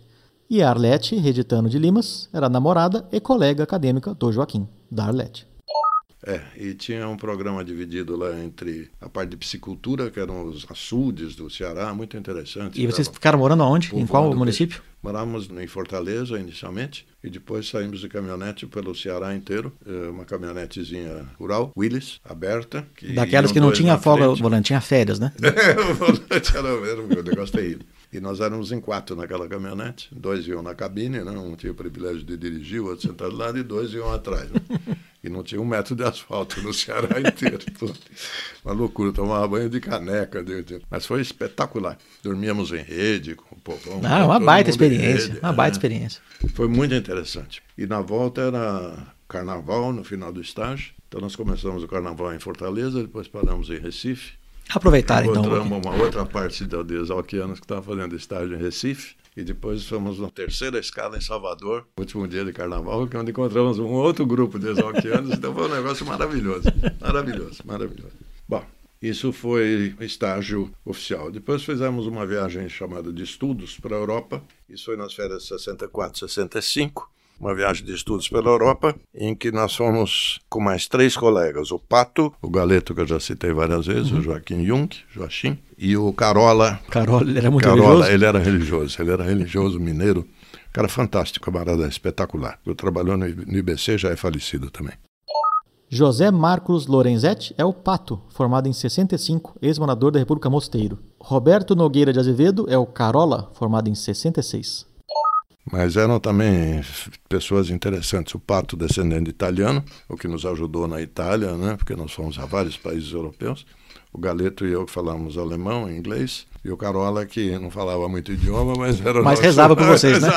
com Ajudava a fazer as contas e quando dinheiro a gente tinha, porque era tudo dinheiro vivo, não tinha cartão, não tinha essas coisas, né? Tinha eh, dólar e aí comprava marco, comprava. E a cada país a tinha cada comprar. país tinha uma moeda. E se comprasse demais, perdia na troca do outro país, né? E o Carola era o bom contador ali que fazia as contas, sabia quanto dinheiro cada um podia ter. E. Foi uma aventura muito bonita. Morávamos sempre em pensões, perto do, da estação. Viajávamos sempre de, de trem, com um negócio chamado Eurail Pass, que Sim, acho que existe, até hoje. Até hoje é. E vocês, e o, intuito, o intuito da viagem era agronômico? Era agronômico e tinha compromissos em várias empresas, inclusive Bayer, BASF, Alfa Laval de material de ordenha na Sim. Suécia, é, universidades em Paris, ficamos na Cité Universitaire. Que baita viagem. É, em Madrid, ficamos na, na cidade universitária. Os também. GELCs, que é Grupo de Estudos Luiz de Queiroz, existem até hoje. Eles é, se organizam. Exatamente. Só que eles vão em 30, 40 pessoas, é, né? Faz um grupo. É. Isso aqui foi um prenúncio do que seria o GELC depois. Né? Uhum. Né? Assim como foi o, os estágios do Ministério da Agricultura, foi o prenúncio do projeto Rondon, projeto Rondon foi criado em função do resultado, inclusive, desses, desses estágios que o Ministério da Agricultura deu para os estudantes de agronomia. Depois, quando surgiu a ideia do projeto Rondon, nós contribuímos muito com a nossa experiência para que fosse criado para todas as profissões, médico, dentista, agrônomo, etc. Uhum. Né? Mas tem tudo a ver. Então, isso aí foi em matéria de estágio o mais importante que eu fiz. Né? Depois, e esse foi seu período de escola, né? No último ano eu fiz um estágio na Höchst, que acabou sendo meu primeiro emprego. A é uma empresa que desapareceu, foi comprada por outros e virou, depois de algum tempo, a Singenta, né? depois de várias fusões. Sim, é, quando começa a falar nome de empresa é, antiga, não, a gente aí, entrega a idade, né? É, é, entrega a idade. Então vamos aproveitar que a gente entrou nesse assunto e vamos falar sobre o jovem cristiano que estava recém saindo da faculdade em 66. Como é que era o mercado de trabalho na época? Olha, o mercado de trabalho era basicamente serviço público, era a Secretaria da Agricultura. Grande parte dos nossos colegas da turma que estão ali foram trabalhar na CAT, Pesquisa era Instituto Agronômico e Instituto Biológico, é o que tinha. Depois as empresas particulares começaram. que foi uma que me deu uma oportunidade que, casualmente, eu descobri num classificado do Estado de São Paulo quando eu estava na casa dos meus pais aqui no fim de semana. Procura-se um agrônomo. Um agrônomo que fala alemão. É. Sou eu. Tinha dois, não, eu e o Joaquim Jung. Aí eu falei com o Joaquim, Joaquim, você quer esse emprego? Ele falou, não, eu tenho então, fazenda então no é Mato meu. Grosso. Então é, é meu. Aí eu fui lá e fui empregado. É assim mesmo. Foi feito para você essa É assim mesmo. Aí eu fui lá. Me dei muito bem lá com os alemães, até que a Dal me tirou de lá depois de dois anos, uhum. que eu já fiquei meio conhecido no mercado. Aí começaram as empresas defensivas. Né? Que você passou uma boa parte da carreira na Dal, não foi? Eu passei 12 anos da minha carreira na Dal, né? dos quais quatro nos Estados Unidos, uhum. é, pela Dal.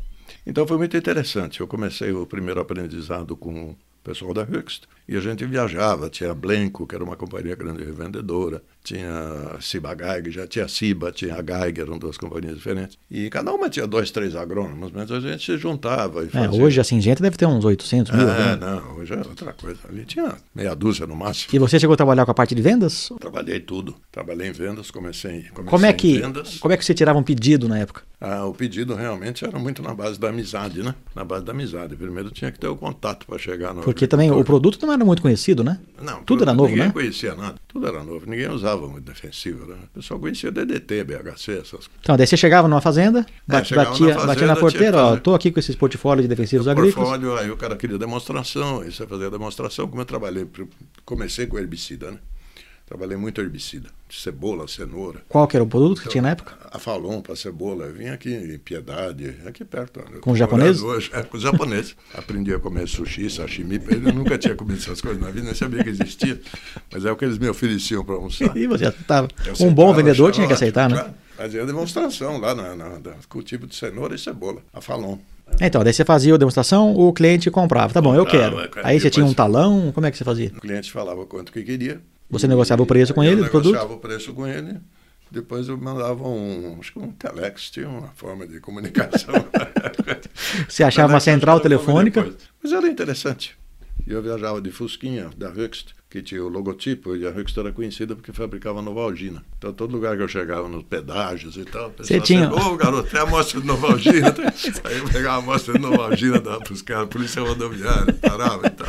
Ô, garotão, tem amostra de Novalgina? Eu sempre tinha ali. Herbicida não vendia muito, mas de Novalgina, a amostra grátis dava para todo mundo. É, foi muito engraçado. E foram quantos anos aí trabalhando com defensivo? Bom, trabalhei com defensivo a vida inteira. Não, digo, trabalhando diretamente com o comércio.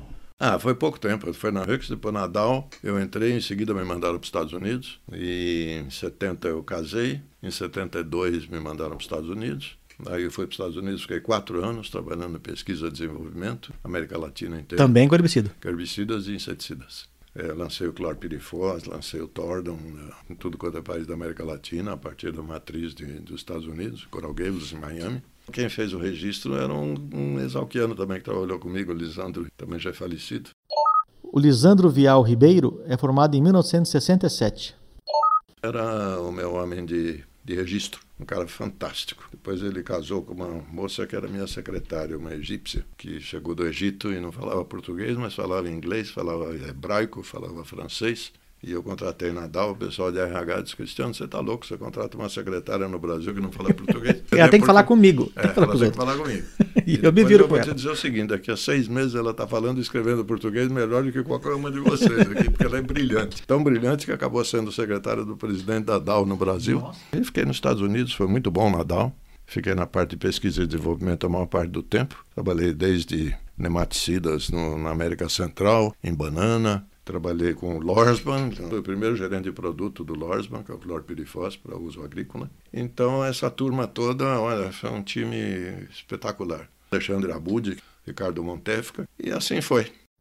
Alexandre Vieira Abud, formado em 71, ex-morador da Casa do Estudante. E Ricardo Henrique Montefka, o alemão, formado em 1973. Mas aí eu comecei mais efetivamente quando eu saí da área empresarial, quer dizer, das empresas propriamente dita, mas aí eu fui onde eu queria, que era na Andef, que era a parte corporativa e política do setor. Hoje o setor tem um lado que trata como agrotóxico, como veneno, como algo ruim. Tem. Como é que era na época? Na época era um Existia pouco algum menos agressivo, tinha menos preconceito. Esse preconceito ele foi lançado, na verdade, por duas grandes lideranças. O Walter Lazzarini, que era secretário da Agricultura, que fez uma campanha grande contra o uso eh, do chamado agrotóxico, e o termo agrotóxico foi desenvolvido pelo pelo exalquiano Adilson Dias Pascoal. Adilson Dias Pascoal. Esse é o criador do termo agrotóxico. Ele mesmo. Adilson Dias Pascoal, formado em 1967 e ex-morador da República Império da Felicidade. E ele foi muito feliz do ponto de vista dele, não do nosso. E até hoje virou agrotóxico e todo mundo fala agrotóxico. Até hoje não tem como não falar em agrotóxico para saber do que, que você está falando. Né? Até num evento que só tem pessoas que entendem do assunto, É. se fala agrotóxico para todo mundo saber o que, que E é. a lei é de agrotóxico. Então o que, que acontece? Me juntei às associações de profissionais, foi muito importante, e a Associação de Engenheiros Agrônomos teve uma participação muito importante no lançamento do receituário agronômico, que foi também criado nessa época, em que nós fizemos um trabalho grande também para divulgar aquela parte do uso correto e seguro. E dois professores, meus bichos, que me ajudaram muito, Ricardo Veiga e Daniel Salati. Ricardo Antônio de Arruda Veiga e Daniel Antônio Salati Marcondes são formados na turma de 66. Os dois fizeram um trabalho gigantesco junto conosco, através da Associação de Engenheiros Agrônomos e Andef, para a introdução do, do, receituário agronômico. Você sempre se manteve perto da escola, né? Sempre. A escola era parte fundamental disso aí. Teve a FEALC também, que você se envolveu durante muito tempo? me envolvi durante 12 anos. Eu fui membro do Conselho Curador. A DEALC, como... Você foi vice-presidente do Casimiro. Eu fui vice-presidente do Casimiro. Que o Casimiro foi eleito em 2007, você foi de 2007 a 2009 como vice-presidente. Ele teve uma saída prematura, né? É, aí eu assumi interinamente no lugar dele, né? Ok. Até o final da gestão. Uhum. Foi uma experiência também muito rica, né? Que depois foi quando Tive veio... muito muito, muito apoio. Aí veio o Arnaldo. O Arnaldo Bortoleto, Bortoleto, veio logo depois. Ele veio em seguida, ele foi eleito presidente. Depois veio o Anthony e, o, e agora o, o RG. Antônio Cancro e o RG. Sequência de quatro presidentes da ADEALC. Casemiro Dias Gadanha Júnior, o Gadanha, da turma de 82. Arnaldo Antônio Bortoleto, o Espanto, da turma de 83. Anthony Hillgrove Monte Sewell, o Cancro, formado em 82, ex-morador da famosa Capixama e André Malzone dos Santos Dias, o RG, formado em 1990 e ex-morador da Gato Preto. Então isso tudo foi uma época também muito gratificante. Né? Então a sementinha que em depois que... veio o Arnaldo e o Cancro depois e o RG, de como a ADEAL, que era uma paneirinha de professores, para ser agora uma associação é, de ex-alunos, né? parte dessa transição. E essa transição, na verdade, foi provocada por um dos professores que estava lá eternizado, que é o professor Rock Deschen. Antônio Roque Deschen é formado em 1973. O próprio Roque reconheceu e me convidou e falou: Cristiano, nós precisamos tem de gente um, de fora. Uma mudança aí. É, tem que ter gente de fora. Eu digo, mas é complicado, porque tem que morar em Piracicaba, tem que estar tá lá. Ele falou: não, não precisa morar em Piracicaba. Você vem nas reuniões e exerce a tua atividade em São Paulo, onde você estiver. E assim foi feito.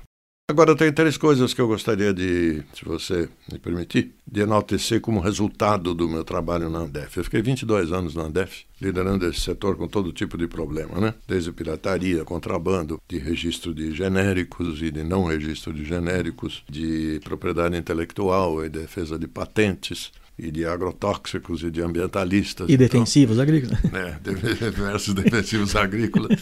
Então foi uma pauta muito rica, muito cheia, e eu assumi essa posição, realmente arregacei as mangas e levei isso até o esgotamento quase que físico e mental depois de 22 anos nessa luta. Mas três coisas importantes que eu considero que não podem ser esquecidas. E por ordem cronológica, eu lembrei aqui é, mais cedo hoje, em 1986 foi concebida a ideia e depois foi criado a AgriShow, que é uma feira de tecnologia que tem a parte dinâmica de demonstração de campo daquilo que a exposição estática mostrava nas tradicionais feiras agropecuárias que havia no Brasil pelo interior afora. E essa parte dinâmica foi assumida brilhantemente pelo colega Luiz Mário, Luiz Mário Machado Salve, formado em 1980, ex-morador da República Mata Burro. Você conhece da Araibi? Essa concepção da AgriShow foi criada por colegas da época, ele inclusive um deles, e o Roberto era secretário da Agricultura, e nós todos achávamos que o Roberto tinha que lançar alguma coisa que desse um palanque interessante para ele, e foi criada então a primeira AgriShow. Isso foi uma coisa importante em 86. Em 1991, eu tive a oportunidade de presidir, depois de ser presidente da comissão organizadora, o Congresso Internacional de Proteção de Plantas, que me deu, entre outros, esse certificado aí de reconhecimento uh, mundial por serviços especiais prestados ao setor, e que foi lançado a nível mundial o MIP, Manejo Integrado de Pragas, Doenças e Ervas Daninhas. Se falava muito, mas era uma coisa muito discutível e tal, porque o pessoal achava que era uso químico, e uso químico, e uso químico. E nós mudamos esse conceito, organizamos aquele congresso no Rio de Janeiro, que teve mais de mil e tantos participantes internacionais de nível científico, e lançou-se ali oficialmente o manejo integrado de pragas, doenças e plantas daninhas. O presidente formal do congresso era o presidente da Embrapa, na época, Ormuz Freitas Rivaldo, mas que ficou muito doente na época do Congresso e eu fui conduzido à presidência do Congresso no último momento, durante o Congresso. E então disseram: não, Cristiano, você assume aí a coordenação da presidência no sessão de abertura, encerramento do Congresso, você faz e tal e coisa. Bom, e ali foi lançado então o MIP a nível global, reconhecidamente pela sociedade científica. Eu acho que essa foi uma das contribuições é, muito grandes que nós deixamos nessa luta de uso correto seguro e da imagem do defensivo, que não era a solução mágica, que tinha que haver uma integração de controle químico, biológico, Sim, e, e tirar, mecânico e tirar a pecha. Tirar a pecha de é, vou matar os insetos com é. veneno e não, vou fazer um manejo integrado de pragas. É, mudar o manejo integrado, processo mecânico, processo biológico, processo químico, uhum. os processos que estão à disposição do agricultor.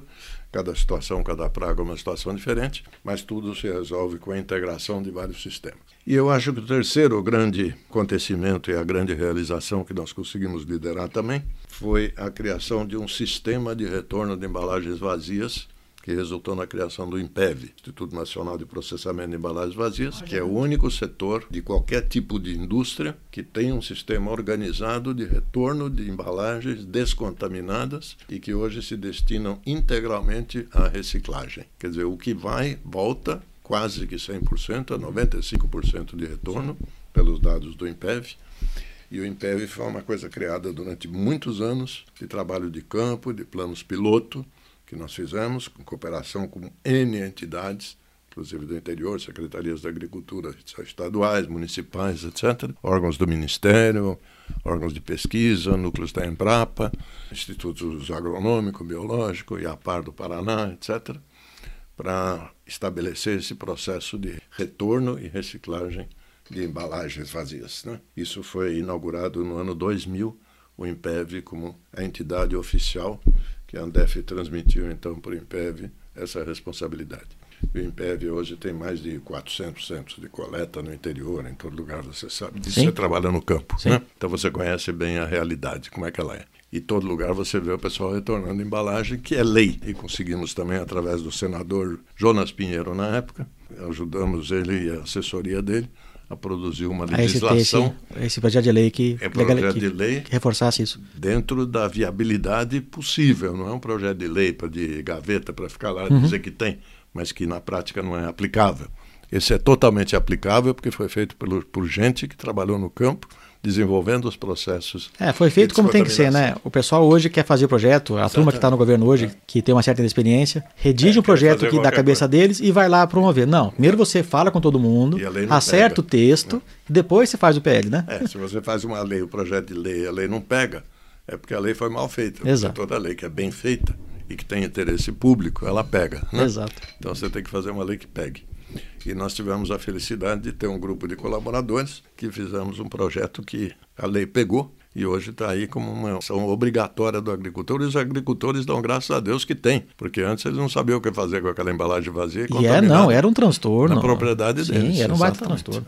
E tacava fogo, é. ia para a beira de rio. Então eu acho que nisso aí nós temos um mérito enorme com o nosso grupo de colaboradores de ter colocado isso realmente para funcionar se a gente tivesse combinado, não daria tão certo, que você levou a conversa para minha última pergunta.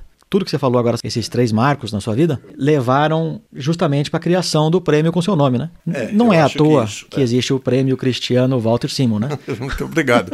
eu acho que isso aí foi uma, uma cortesia da congregação da escola em criar o prêmio engenheiro agrônomo Cristiano Walter Simon e provavelmente você tem razão em reconhecimento a algumas coisas que a gente conseguiu implantar na prática a longo prazo e melhorar as práticas agrícolas no campo, né?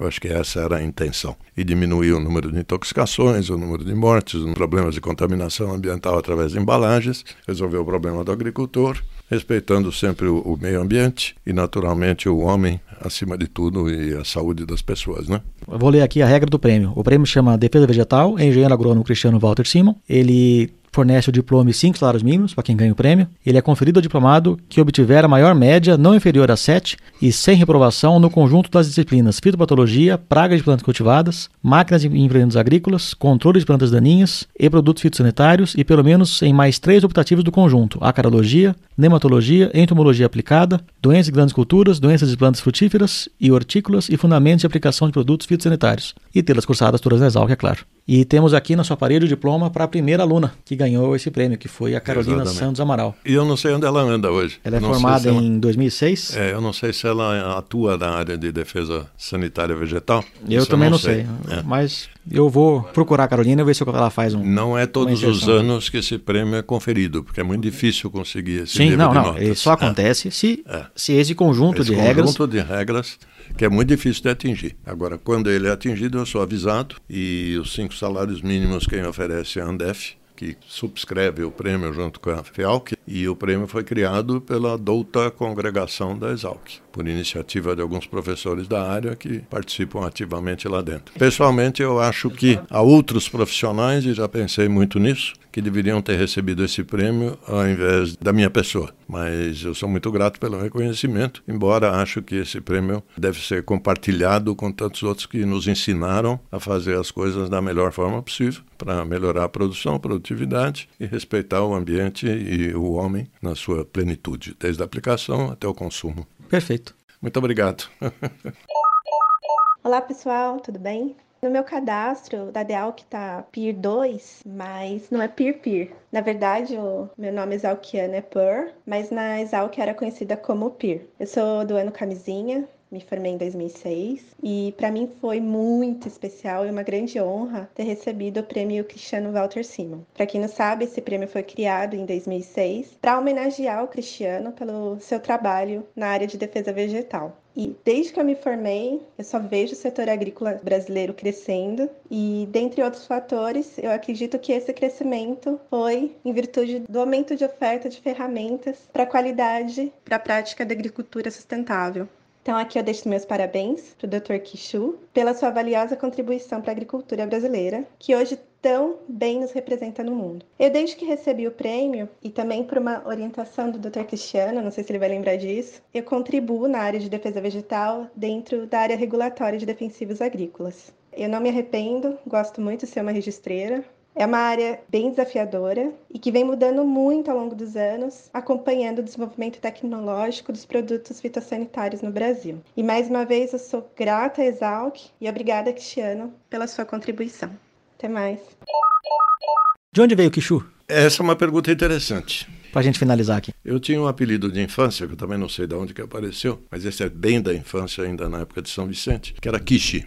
Parece japonês, mas também não é alemão, eu não sei por que, que apareceu. Mas o Kishi ficou. E o Thomas Übele, eu já falei dele no começo, que é um primo de segundo grau, que também me conhece desde a infância, evidentemente, com o Kishi. Na época, a Kibon, quando nós éramos jovens, crianças aqui em São Paulo já, vim para São Paulo com 8 anos de idade, com 7, 1948. Meu pai entrou de sócio no antigo Clube Germânia, que é o Esporte Clube Pinheiros. E lá a gente frequentava muitos descendentes de alemães que foram expulsos do clube na época da, da guerra, quando ele virou Clube Pinheiros, deixou de ser Esporte Clube Germânia. É, a gente voltou para o clube, outros não, porque ficaram muito magoados, mas nós, como não, não tínhamos histórico em São Paulo, meu pai era do Rio, morou em São Vicente e viemos parar em São Paulo. Então nós entramos de sócio no clube e a família Übele também. E a Kibon lançou uma época uns docinhos, que não eram sorvetes, mas um chamava quindinho, um chamava Kibamba, tinha vários ki coisas lá, né? Por causa do que bom, né? É, o que bom. E tinha um que eu não lembro do que, que era, mas era meio amarelo, acho que era de, de gema, gemada,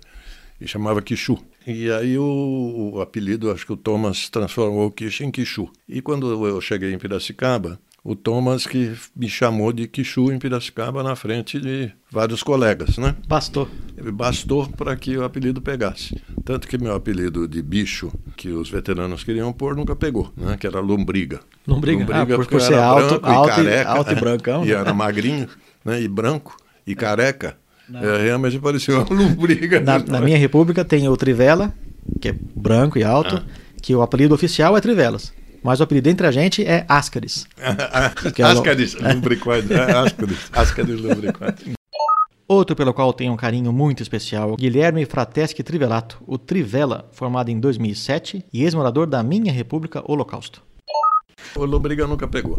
E o Quixu pegou. E hoje até meus familiares aqui me chamam de Quixu em vez de Quiche. Mas, o apelido é, foi e voltou. É, é muito interessante. Mas é um apelido muito gostoso. Agora, o interessante é que muita gente não sabe meu nome, né? A maioria, assim como você, até hoje eu pensei, falei, quando é que o Fernando vai chegar a saber que você era Fernando? Ele não pode dizer que eu estou esperando um cara chamar Dindim, tá? É o Dindim chegando Esse aí. meu apelido é meio complicado.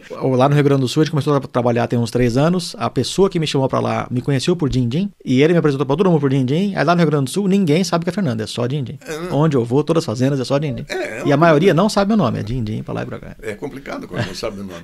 Eu falei para como é que o Fernando vai chegar aqui na portaria? Falando, eu quero falar com o doutor Quixu, o endereço dele. Não, não, é Américo Duarte. Não, não tem, não mora lá. Não tem nenhum Quixu, né? Não tem nenhum Quixu. Falei, preciso dizer para ele como é que eu chamo, pô. É, isso acontece saber o nome dele também. Porque quando eu chegar aqui e disser que é o Fernando, eu vou dizer, pergunta se é o Dindim.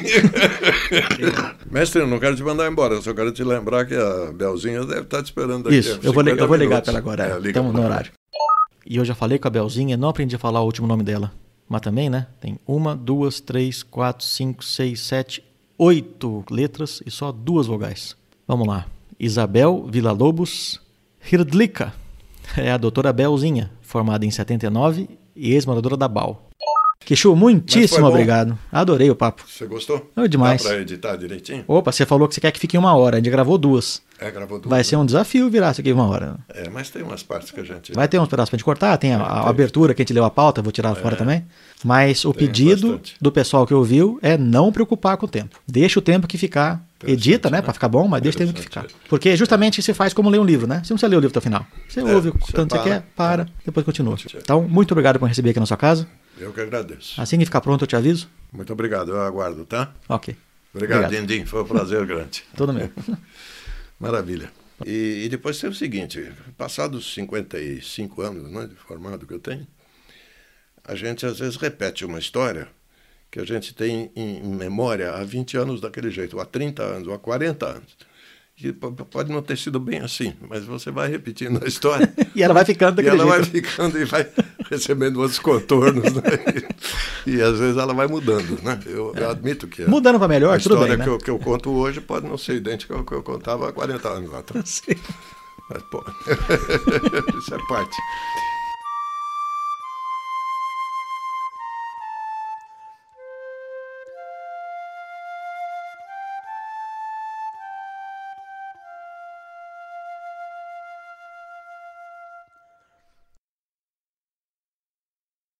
Somos jacarepaguanos, o terror da nativada. Veneramos a cerveja e ralamos a bichada. Nossa tradição é longa, sempre ao lado de um barril.